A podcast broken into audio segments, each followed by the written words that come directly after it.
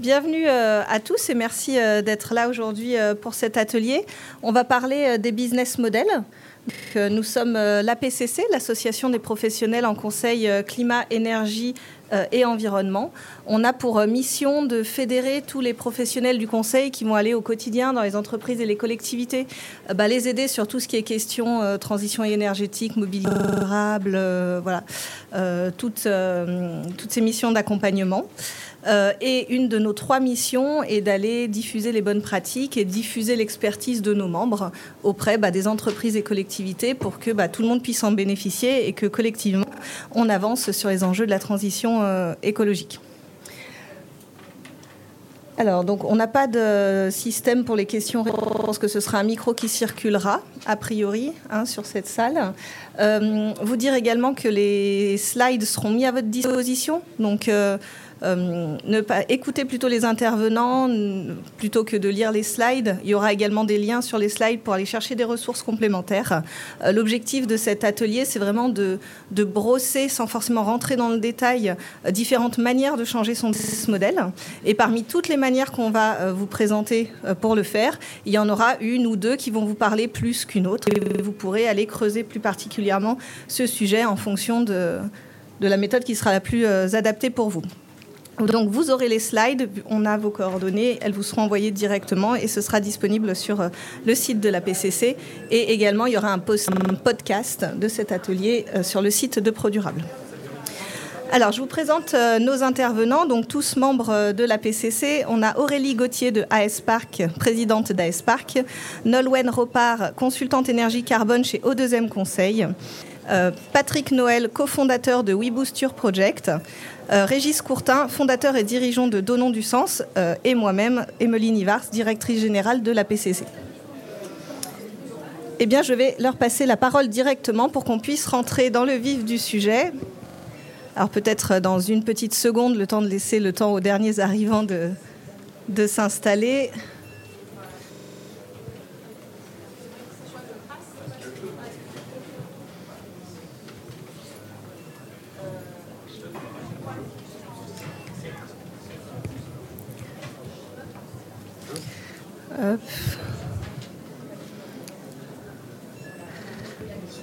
La salle est comble.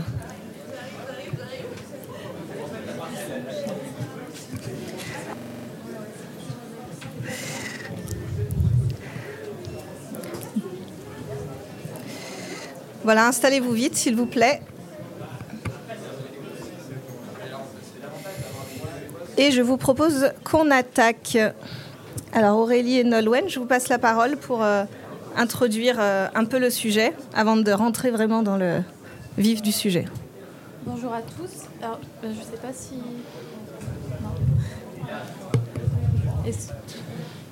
Est-ce que vous m'entendez Ok. Donc bonjour à tous, merci d'être aussi nombreux sur, sur cet atelier. Donc euh, je vous apprends rien, on est euh, actuellement en train de vivre depuis plusieurs décennies euh, un dérèglement climatique. Est-ce que dans la salle, il y en a qui ne connaissent pas les causes de ce changement climatique?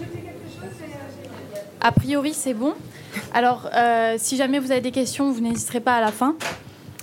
Le changement climatique est causé par l'activité humaine. Ça, il n'y a plus de doute, c'est avéré. Le sixième rapport du GIEC euh, et donc le dernier euh, l'a prouvé. Euh, donc maintenant, ça va être, il va être une question d'adaptation d'adaptation à ce changement. On l'a vu hein, cet été, les canicules, les sécheresses, les inondations. nous, en tant que citoyens, on va devoir s'adapter, mais vos entreprises aussi vont devoir changer, puisqu'on ne pourra plus vivre comme ça demain, ou en tout cas éternellement. Donc on va vous proposer aujourd'hui de voir comment, comment on peut s'adapter. Alors, est-ce qu'il y a des gens qui, euh, travaillent en mode projet et qui ont, ou, qui travaillent avec des gens qui travaillent en mode projet et qui ont l'habitude de négocier sur euh, le jalon? Oh, C'est pas grave, on va pas livrer le 30 juin, on peut amener ça jusqu'au 30, euh, 31 juillet, puis ça devient le 30 septembre, et puis on a probablement tous connu euh, ce genre de situation. Qui n'a pas connu ce genre de situation dans la salle? Levez la main très haut, que je vous vois. Il n'y a pas une seule main qui s'est levée. Voilà. Et ça, c'est notre manière de travailler aujourd'hui, de voir l'entreprise. On sait qu'il y a toujours une marge de progression. Là, il n'y en a pas. Là, on parle pas de jalon temporel uniquement, là, on parle de, température, mais euh, la communication, c'est très important de noter que euh, les plus 1,5... Ah Il est allumé. J'ai une petite voix, je vais essayer de parler plus fort. Moi, je, peux? Moi? Ok. Alors, euh, donc je disais que ça, c'est pas négociable et qu'il y a une, euh, euh, une, rupture presque culturelle entre le monde scientifique et, et le monde de l'entreprise et qu'il faut bien comprendre que chaque dixième de degré compte. Donc quand on dit euh, pour certains, on ne peut pas aller, on peut pas respecter les plus 1,5 degrés. déjà, euh, il faut être sûr de soi. C'est pas encore tout n'est pas perdu, mais ça ne veut pas dire que derrière on passe direct. Bon bah tant pis, c'est pas grave, on va aller à plus de degrés. C'est ça qui est très important. Et donc chaque tonne de CO2 émise, si on peut l'éviter, c'est toujours ça de gagner.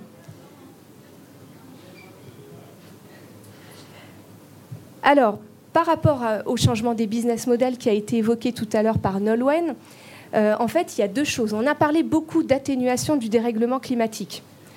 Et c'est bien, vous êtes probablement euh, présent ici parce que vous avez envie de, faire votre part, de contribuer, de voir tout ce que vous pouvez faire. Et euh, dans votre entreprise, vous avez sûrement commencé sur la partie personnelle.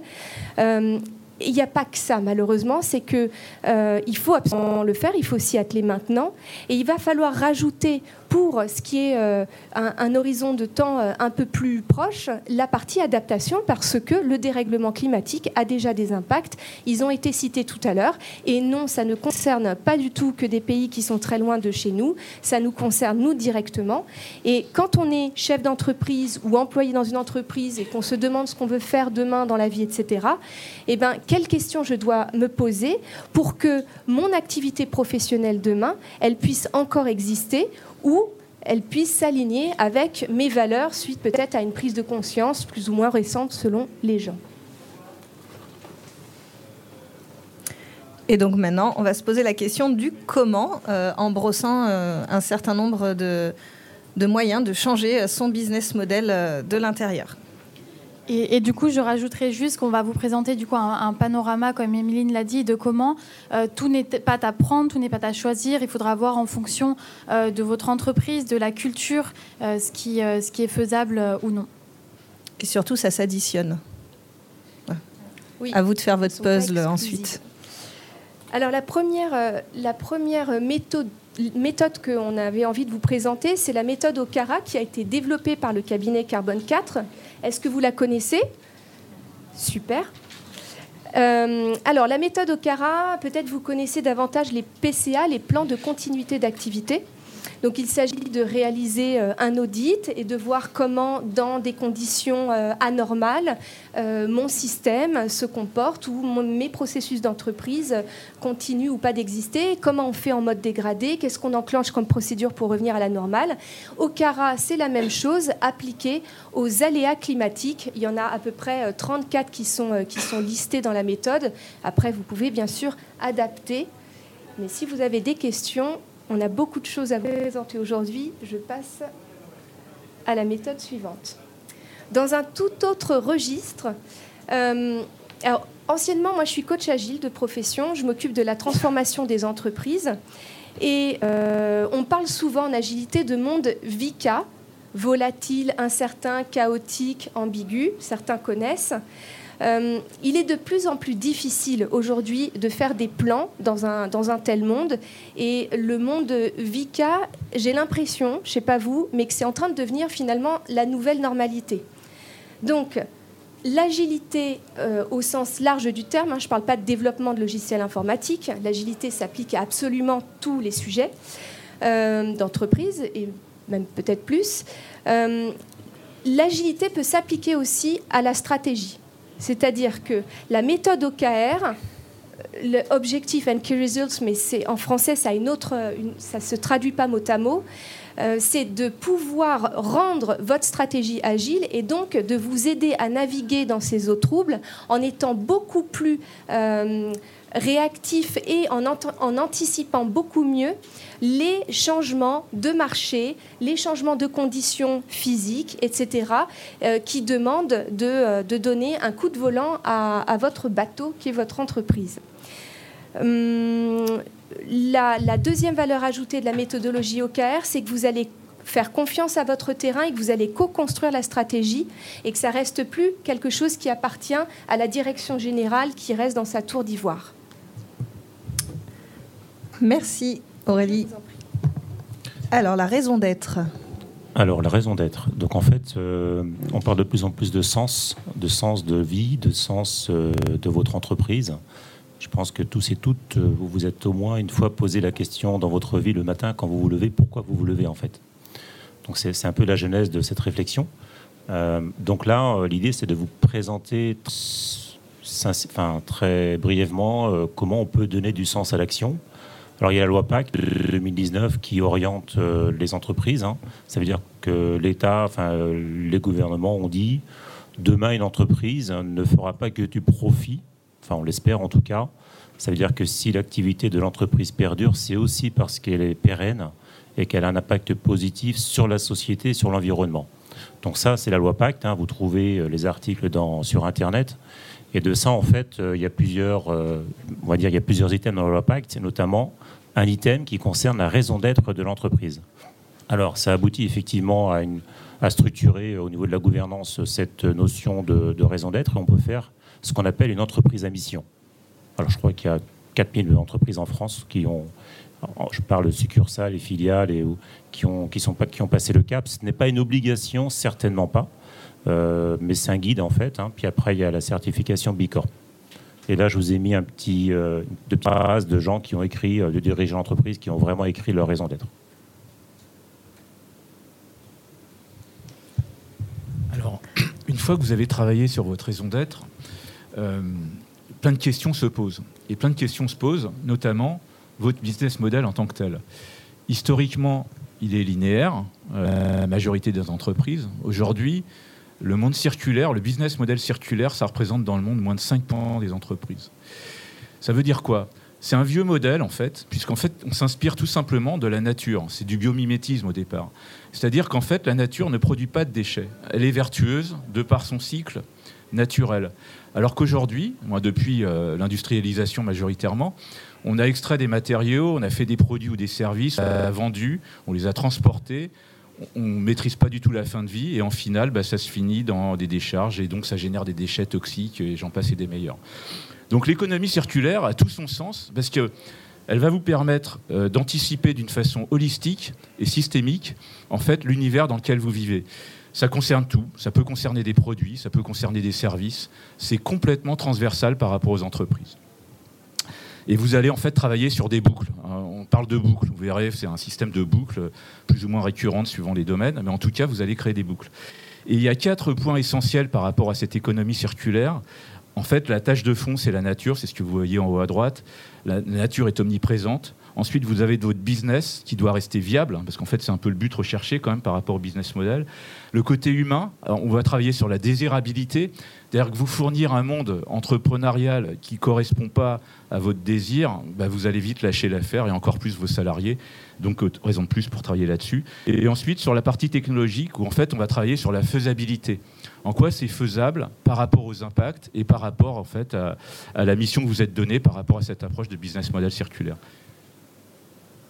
Alors, on, arrive ensuite à, travers un outil très pragmatique que j'adore, euh, parce que je fais partie de la communauté Circulab, qui s'appelle le Circulab Canvas.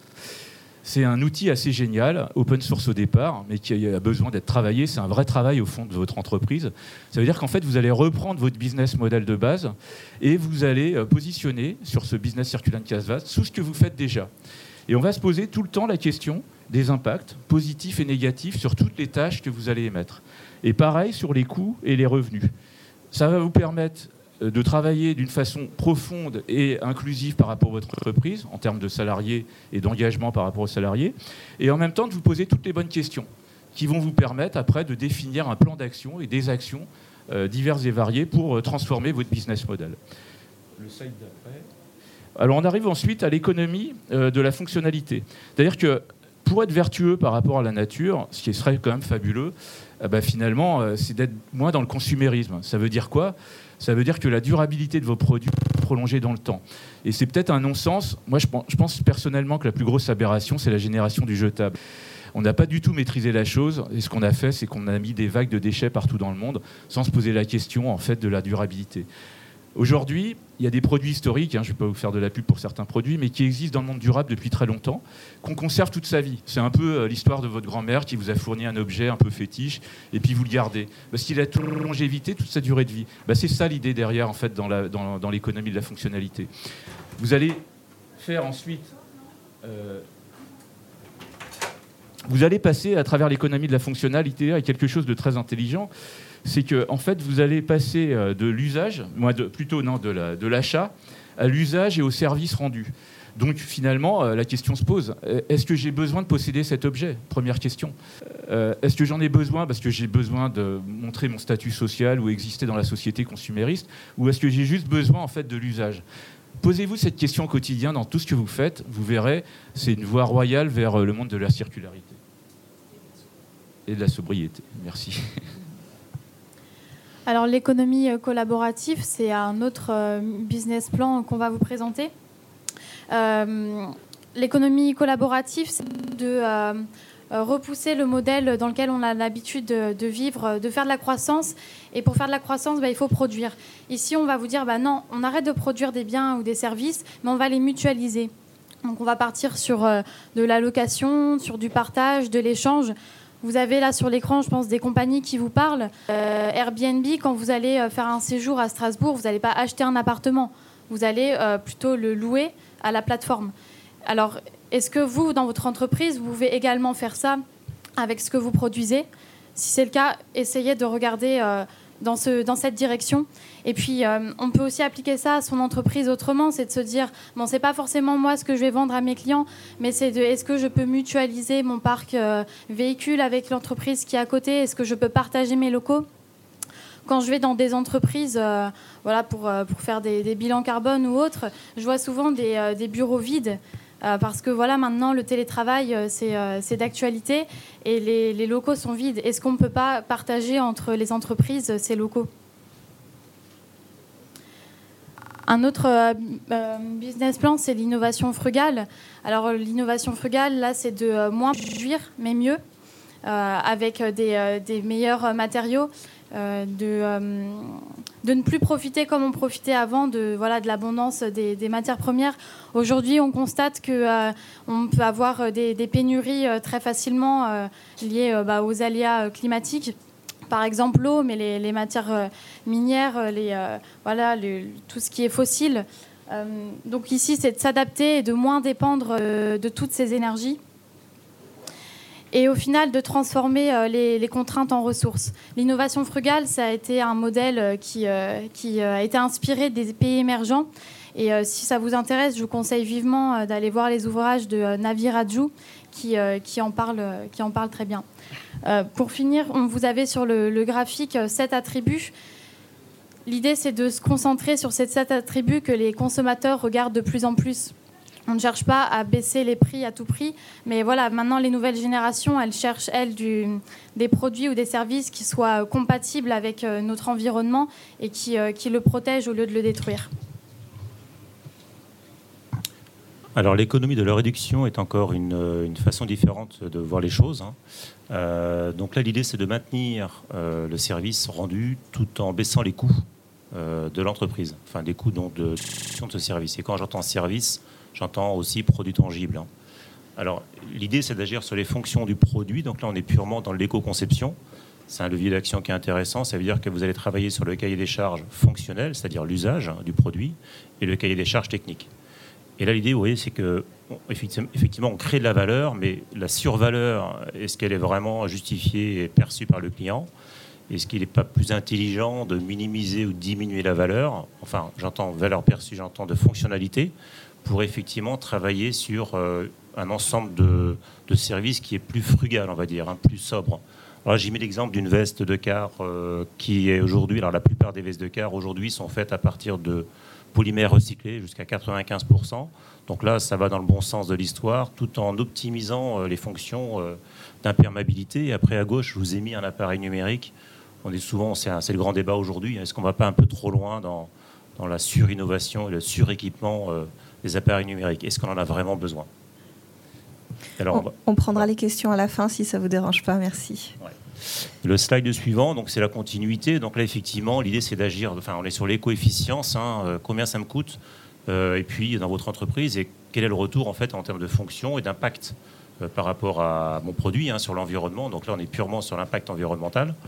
Donc là, on a mis quelques exemples, hein, nominateur, dénominateur. Vous voyez quelques exemples. Et puis j'ai pris à droite j'ai fait un focus sur le cycle de vie. On est vraiment sur un cycle de vie complet du produit. Il faut vraiment analyser le service ou le produit de A à Z pour agir sur les fonctions, bien évidemment. Alors, merci pour ce panorama. Vous avez vu, euh, on, l'a mené au pas de course. L'idée, c'était vraiment de vous donner un, aperçu de tout ce qui était possible et de vous dire que euh, des business models euh, alternatif, en tout cas qui, qui, soit différent de, ce qu'on vit aujourd'hui, existe déjà, qui n'a pas forcément besoin de réinventer la poudre, mais qu'on peut très bien partir de toutes ces petites briques euh, pour euh, en suivre une en particulier ou euh, additionner différentes de ces briques pour construire sa propre transition. Euh, alors vous allez nous dire, bah oui, tout ça, euh, c'est bien joli, euh, c'est théorique. et ben il y en a, qui l'ont déjà fait. Donc du coup, on peut aussi s'inspirer de ceux qui sont déjà passés par là. Et on a choisi trois exemples d'entreprises qu'on va vous présenter pour vous montrer bah, que c'est tout à fait applicable. On n'est pas dans des grandes théories. c'est très concret et pratico-pratique. Alors, première entreprise, la Camif, je ne sais pas si vous connaissez, mais c'est une entreprise euh, de commerce en ligne pour euh, l'aménagement durable de, la maison. Euh, l'entreprise a été créée après-guerre en 1947 et à la base c'était pour l'ameublement, enfin l'aménagement des sociétaires de la Maïf. Et puis bah, l'entreprise a connu beaucoup de difficultés et a été reprise en 2009 et en 2009, euh, le, dirigeant a décidé de changer totalement euh, le business model euh, de cette entreprise, puisque le, fonctionnement qu'elle avait ne marchait plus. Et donc pour ça, elle a, commencé à se poser la question, mais au fond, qu'est-ce qu'on fait? Pourquoi les gens voudraient acheter chez nous? Quels sont les bénéfices qu'on peut apporter à nos clients et puis pas que, nos, pas les consommateurs, mais également euh, les parties prenantes, les actionnaires. Et donc la Camif, ça a été la, première entreprise, une des premières entreprises en France euh, à, inscrire euh, sa, raison d'être dans ses statuts. donc en 2017, voilà, ça lui a pris deux ans à réfléchir, à se questionner, à questionner toutes les, parties prenantes. Pourquoi vous nous choisiriez nous et pas une autre? Qu'est-ce que ça pourrait faire sur le marché si tous nos concurrents euh, se mettaient à avoir le, même business model que nous? Donc dans ces engagements, euh, elle a décidé d'informer et de sensibiliser ses consommateurs euh, sur la consommation responsable, d'utiliser l'économie circulaire standard, de favoriser l'insertion dans le territoire pour dynamiser l'emploi et euh, de mettre en avant des, euh, produits euh, voilà, meilleurs pour la santé. La Camif aujourd'hui performante au niveau économique. Elle a gagné également des clients, donc plus de 500 000 clients qui au final n'ont pas forcément des moyens plus élevés que la moyenne, mais qui en fait décident de consommer différemment, moins consommer mais avoir des meilleurs produits, plus respectueux pour leur santé et pour l'environnement.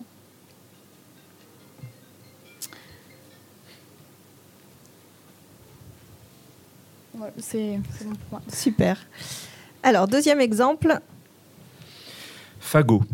Alors, pourquoi cette entreprise? On passe de la Camif, donc grosse entreprise euh, connue euh, depuis longtemps en France, à une, une start-up, on va dire, de, qui, date, qui a été créée en 2008, euh, qui a pour vocation en fait de créer des, de l'habillement, donc qui va essentiellement pour des chemises, des vestes, des chaussures et des pantalons. Et la première chose que s'est posé qui a posé comme question euh, euh, la création de cette entreprise, c'est de se dire quelle est notre raison d'être? Alors, pas pour l'aspect marketing, hein, puisque 2008, raison d'être, personne n'en parlait, imaginez le, sujet, se sont dit, bah, finalement, on va travailler d'une façon commune sur une raison d'être. Et la première raison d'être qu'ils ont émis, en fait, c'était d'abord de mettre moins de CO2. Ça faisait partie, en fait, de leur désir, de, leur souhait par rapport à cette raison d'être, et de compenser ces émissions. Et suite à ça, la raison d'être euh, institutionnelle qui est sortie, c'est la suivante, c'est engager notre génération contre le dérèglement climatique. Vous imaginez une entreprise qui est plutôt dans le textile et qui a des boutiques à terme, de mettre ça comme raison d'être. C'est quand même assez paradoxal et difficile à entreprendre. Et pourtant, ils ont réussi, puisqu'aujourd'hui, euh, ils sont présents, ils sont en croissance. Ils ont cheminé de 2008 à 2019 en faisant des bilans carbone, en même temps en associant en fait de la plantation d'arbres, c'est-à-dire qu'à chaque fois qu'ils produisent des produits, en fait ils s'engagent en même temps à, euh, fournir des arbres. Alors ça c'est un des premiers projets, mais ils en ont d'autres dans, leur banette. Et en même temps, ça a été la première entreprise de mode à être en, en société à mission. Donc ça c'est aussi intéressant parce qu'il y a énormément d'informations à collecter. Ils sont très sollicités, mais ils sont très innovants par rapport à leur démarche et très engagés. Si vous regardez d'ailleurs dans leurs engagements, la première chose qu'ils mettent en avant, dans l'acte d'achat, bon, je ne vous incite pas à aller acheter un produit chez eux, mais c'est une expérience utilisateur. Euh, parce qu'en fait, vous recevez un produit ou vous allez l'acheter en boutique, et puis derrière, vous, vous, décrivez euh, la circularité dans la boîte. Vous avez votre boîte de chaussures, par exemple, vous avez le modèle circulaire, voire l'analyse du cycle de vie par rapport au produit que vous achetez c'est assez surprenant parce que dans la logique du consommateur d'aujourd'hui, on n'a pas ce genre d'informations. Et là, bah, ils sont complètement transparents. Et ce n'est pas uniquement des informations qui mettent comme ça à la légère, c'est un vrai engagement en termes de réduction et de compensation. Et pour ça, d'ailleurs, ils ont nommé euh, à travers un tiers de confiance, euh, où en fait, ils ont un audit régulier, donc tous les avec une évaluation. Et si l'évaluation négative, eh ben, en fait, ils passent devant le tribunal bah, en, justifiant et en ayant en fait des pénalités en tant que telles par rapport à ça. Leur démarche d'engagement va vraiment très loin. Euh, si on continue sur leur approche, vous allez voir qu'ils sont même allés au-delà de leurs produits dans la fabrication et la conception de leurs produits, ils sont aussi allés euh, même très loin dans leurs boutiques. Il y a quelques boutiques à Paris notamment, euh, parce qu'ils sont issus de, Nantes au départ, hein, mais ils, commencent à s'implémenter un peu partout en France. Euh, ils ont en fait une approche de la boutique qui est très particulière. Ils ont même pensé l'éco-conception de la boutique elle-même, à travers le mobilier, les murs, les cabines, la façade, le sol, la vitrine. Tout ça dans un but de s'engager par rapport en fait à des facteurs d'émission les plus faibles possibles. Donc c'est vraiment une démarche euh, euh, particulière qui doit se reproduire, qui a un modèle dans le genre. Ils ont un concurrent que vous connaissez probablement qui s'appelle Veja, qui a une autre démarche euh, mais c'est pas de la compétition, c'est de la compétition parce qu'ils sont dans le même état d'esprit, dans la même logique. Voilà. Merci. Troisième exemple, troisième et dernier exemple. Alors, troisième et dernier exemple, donc c'est l'Atelier V, c'est une entreprise bretonne, c'est une petite entreprise. Hein. Euh, ils font que des produits à base de, légumineuses, de veggie, comme on dit, hein, euh, donc végétaux, 100% bio. Donc, euh, l'origine, alors j'ai mis un bœuf en haut à gauche parce qu'à l'origine, c'était une entreprise qui ne faisait que du carnet en fait. Donc, les salariés n'étaient que des bouchers. Et le pari du dirigeant, c'était de dire comment faire la transition euh, de la boucherie aux, légumineuses. Et ça marche très bien aujourd'hui, c'est en plein développement. Euh, alors, ce qu'il faut prendre en compte, c'est qu'en fait, la RSE est vraiment l'ADN, le cœur du sujet dans l'entreprise, hein, dès, le début de la création de l'entreprise. Ce n'est pas juste un chapeau ou une, je dirais, un vernis. On peut passer au diapo suivant. Donc voilà, donc c'est ce que je vous ai mis en haut. Alors euh, pour une alimentation positive et pour la souveraineté alimentaire, on pourrait le dire. Hein. Euh, vu le réchauffement climatique, on voit ce qui se passe euh, dans les pays émergents, même en France, en termes de sécheresse.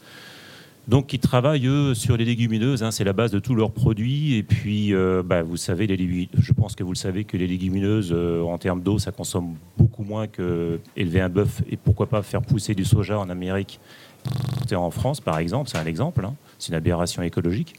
Et puis il y a plein de belles propriétés en ce qui concerne les légumineuses. Et puis à droite, je vous ai mis euh, ben, différents types de produits. Euh, voilà, qui, qui travaillent, hein, des houmous, et puis des falafels et des hachés. Et si on part sur le diapo numéro 3, alors les voilà, c'était comment transformer un, basique, un produit, euh, on va dire, peu innovant, à un produit plus sexy, plus sympa à partir, et donner du goût en fait. Hein.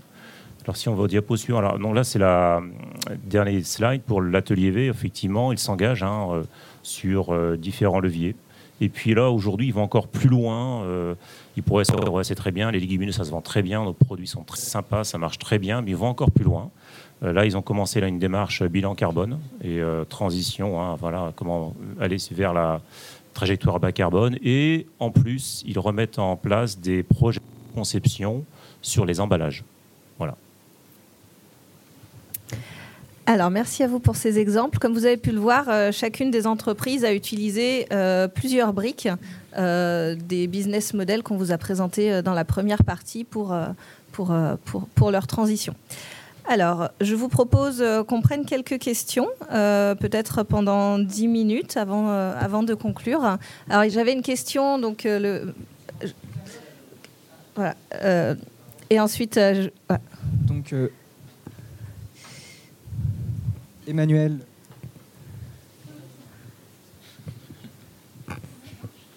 Alors le micro ne fonctionne pas, c'est ça de la consommation de ressources, ah super, et euh, notamment de l'économie de la réduction, mais je me demandais si ça n'allait pas un peu dans le sens de l'effet rebond, puisque effectivement on sait toujours que, bah, certes on va économiser, mais comment on pourrait prévenir du coup aussi l'effet rebond?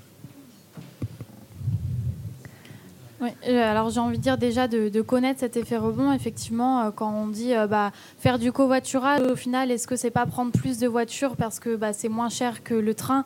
Et du coup on fait des trajets en voiture qu'on aurait fait en train. Alors déjà, connaître son effet rebond, effectivement, c'est de pouvoir identifier ça dans son entreprise et ensuite de pouvoir le, le, prévenir. Moi, je vais m'octroyer le droit de poser une question. Euh, ouais. Comment euh, faire plus de place dans les médias pour, euh, avec ce genre d'interventions qui sont climato-responsables vis-à-vis de ce qui se passe en ce moment? Parce que on va dire que les acteurs, les plus gros investisseurs, ils sont pas trop dans, dans, cette mouvance-là. Quoi. Donc comment faire pour avoir plus d'impact par rapport à ceux qui ont un véritable pouvoir de décision dans ce monde Comment faire? Alors, euh, c'est un gros sujet, hein, effectivement. Je prends un exemple concret. Il y a deux semaines, je crois, il y avait le Forum économique breton. C'était sur deux jours. Euh, ça rassemblait, je crois, près de 2000 personnes par jour. C'était institutionnel. Il y avait des politiques. C'était vraiment un, lieu intéressant. Euh, nous, nous sommes intervenus. Nous avons présenté l'Atelier V, qui est une petite entreprise sur un stand qui a été écouté, hein, qui est rediffusé maintenant, euh, qui va être rediffusé. On va faire une vidéo. Après, je dirais c'est compliqué parce qu'en fait, effectivement, il y a des a priori, il y a beaucoup de gens qui ont des a priori, des... puis après, il y a. Bon. En tout cas, je pense que ce qu'il faut faire, c'est chacun un petit pas. Enfin, nous, c'est ce que l'on fait. Hein. Il faut pas hésiter à, être présent sur, ben, comme aujourd'hui. Euh, parce que là, et puis effectivement, si des journalistes ou des gens viennent prendre nos, ce que l'on dit, en fait, à mon avis, c'est comme ça que ça va être. Puis après, il y a toutes les lois qui sont en place aussi, comme la loi Pacte. Mais en fait, c'est un ensemble d'éléments, je pense. Hein. Si je peux compléter, euh, ça me parle particulièrement, ça, parce que moi, je suis depuis longtemps euh, Jean Covici, qui est un peu le gourou dans la matière. Euh, si vous regardez, en fait, le nombre de qu'il a, grosso modo, il a un million de followers en France. Voilà. Donc ça représente un million de followers. Alors il y a plein d'actions autour, c'est clair mais ça représente que 1 million de followers. Donc en fait, on est vite dans l'entre-soi quand on discute sur ces sujets. Et d'ailleurs, parmi vous, je suis sûr que vous êtes déjà sensible, hein. vous n'êtes pas venu par hasard ici. Donc ça veut dire plein de choses en fait. Ça veut dire que moi, ça m'énerve d'autant plus, parce que j'en ai parlé d'ailleurs une fois à Emeline, en lui disant, euh, mais je comprends pas. Euh, euh, pourquoi en fait on, est entre nous là, on est dans l'entre-soi français, un peu donneur de leçons en disant aux autres bah, pourquoi vous ne faites pas ceci, cela. Euh, les Suédois sont très présents aussi, mais ça suffit pas. Et je me dis, moi ça m'énerve parce qu'en plus j'ai passé ma vie à l'international. Alors j'étais un pollueur parce que je prenais l'avion, voilà, mais à pas. Mais en tout cas, je me dis, tout ce qu'on est en train de se dire là, il faut que ça déborde effectivement de cette salle de la France, mais encore plus loin, parce que euh, tout le problème dont on parle, les limites planétaires n'ont pas de frontières. Donc il faut aller très loin.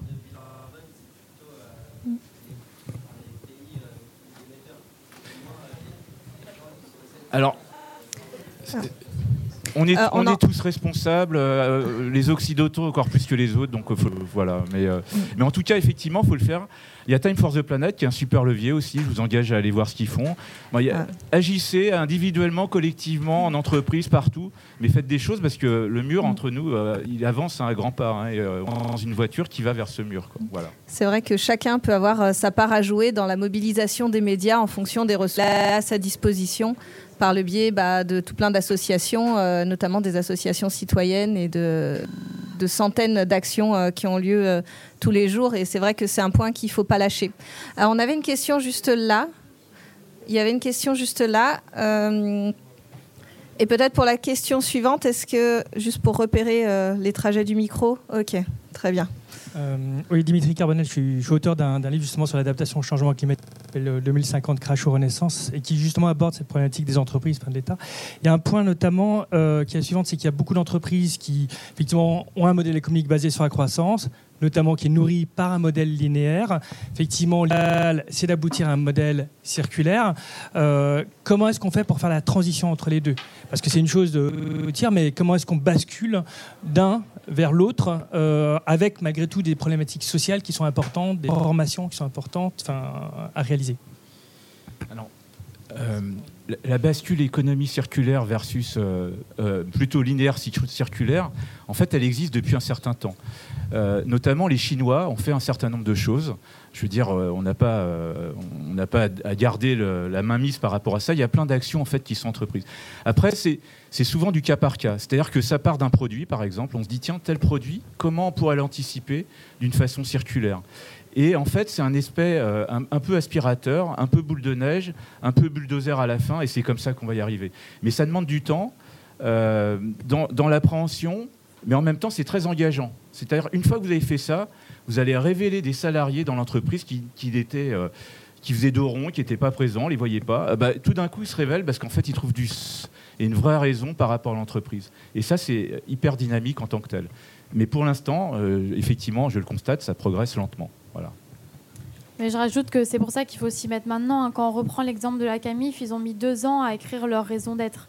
C'est vraiment de se questionner et de questionner son, son business model actuel et vers quoi on pourrait se tourner, vers quoi, et, et pas être auto-centré, mais vraiment se tourner vers toutes les parties prenantes, les consommateurs, mais aussi les, euh, voilà, les, euh, bah, les actionnaires ou euh, voilà, si vous avez d'autres euh, d'autres prestataires, euh, ne pas hésiter euh, à leur demander euh, qu'est-ce que vous représentez, euh, vous, pour, euh, pour eux, qu'est-ce que vous leur apportez?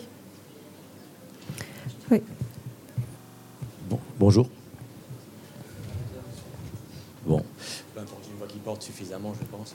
Euh, J'avais euh, une petite suggestion, j'aurais trouvé intéressant d'avoir un exemple d'une entreprise qui a changé son business model, mais en B2B. Nous avons des, des- produits sur lesquels le consommateur peut agir. Et là, en B2B, aurait, aurait été intéressant de voir voilà, comment une entreprise, un fournisseur de rang 1 ou rang 2, lui, euh, va apporter un produit à un autre industriel euh, en, la- en- en faisant accepter à ce dernier une différenciation euh, et même éventuellement même un, un impact sur le prix du fait que le prix est plus vertueux. Et autre sujet, je n'ai pas la formulé, mais je me demandais, dans les changements de business model, oui, de tous les business models qui sont basés sur l'éphémère, notamment justement les changements du mode. C'est vrai que c'est des enjeux, donc je pense pas qu'on puisse développer un exemple supplémentaire. En tout cas, on va se le noter sur nos prochaines interventions, euh, peut-être de focaliser avec un, exemple B2B euh, quand on viendra à choisir euh, les exemples qu'on présente. Euh, et en effet, les changements de mode, vous avez tout à fait raison. On prend. alors, il y avait une question, je pense, juste à côté. Ensuite, une là, et il me semble qu'après, on aura écoulé plus ou moins le temps qui nous sera imparti. Merci. Euh, J'ai une question. Est-ce que vous avez l'exemple d'une entreprise plutôt internationale qui a déjà réussi cette transformation? Bah, moi, j'en ai une, euh, ça s'appelle Interface. C'est une société américaine qui fait des tapis et de la moquette et qui s'est lancée là-dedans. C'est un modèle dans le genre, euh, qui est atypique, mais qui est réel et, euh, et qui existe toujours, hein, bien évidemment. Alors, dans dans le textile, on a Patagonia. hein. Patagonia qui est vraiment, euh, je veux dire, euh, qui a, qui a été précurseur dans le domaine et qui vend, enfin, ils vendent des produits dans le monde entier, en fait, un Patagonia.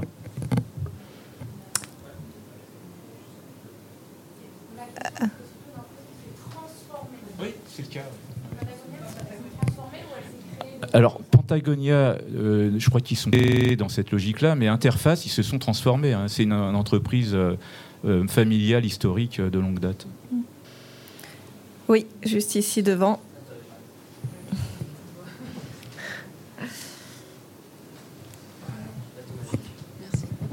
Euh, bah, J'ai le même genre de question. Est-ce que vous connaissez une entreprise cotée qui s'est transformée bah, Cotée en bourse, quoi, avec des investisseurs qui ne détient pas son capital. Alors c'est rigolo parce qu'on donne des noms d'entreprises. euh, Voilà. Bon, en fait, euh, côté, je ne sais pas s'ils sont cotés, mais ça pèse beaucoup, beaucoup, plusieurs milliards. Alors je pense au groupe Casino. En fait, euh, si on parle de transformation, le groupe Casino, il ne le montre pas forcément. Euh, et ils mettent en place des actions dans ce sens. Je ne sais pas s'ils sont cotés, en fait, le groupe Casino. Je ne sais pas. Je pense il y a tellement d'actionnaires. hein. Mais ça pourrait être un exemple hein, dans la grande distribution parce que c'est quand même. euh, D'accord, c'est possible. Mais en tout cas, voilà, c'est pour dire qu'ils ont, ils mettent en place des démarches euh, de ce qui est d'éco-conception, d'économie d'énergie. Il y a des choses qui sont en place dans, dans ce groupe, en fait.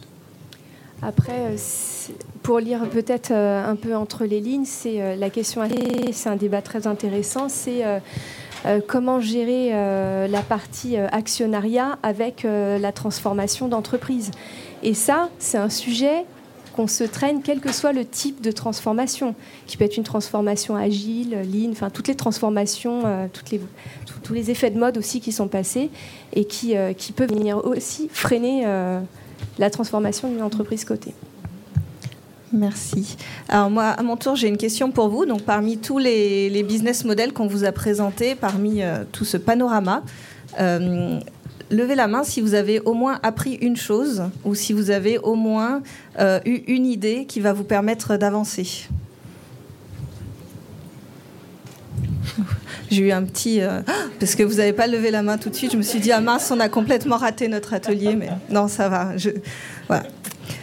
Merci beaucoup pour ce feedback. Alors, avant de vous laisser partir, excusez-moi, euh, moi je voulais juste euh, vous parler très brièvement de l'association euh, pour vous dire qu'on a beaucoup de contenus gratuits qui sont produits par nos membres et qu'on met à votre disposition. Donc, notamment, on a, on a deux guides qui sont sortis là récemment. Donc faire son bilan de gaz à émission de serre utile, comment le faire pour qu'il soit utile, et surtout comment choisir euh, son outil de comptabilité carbone.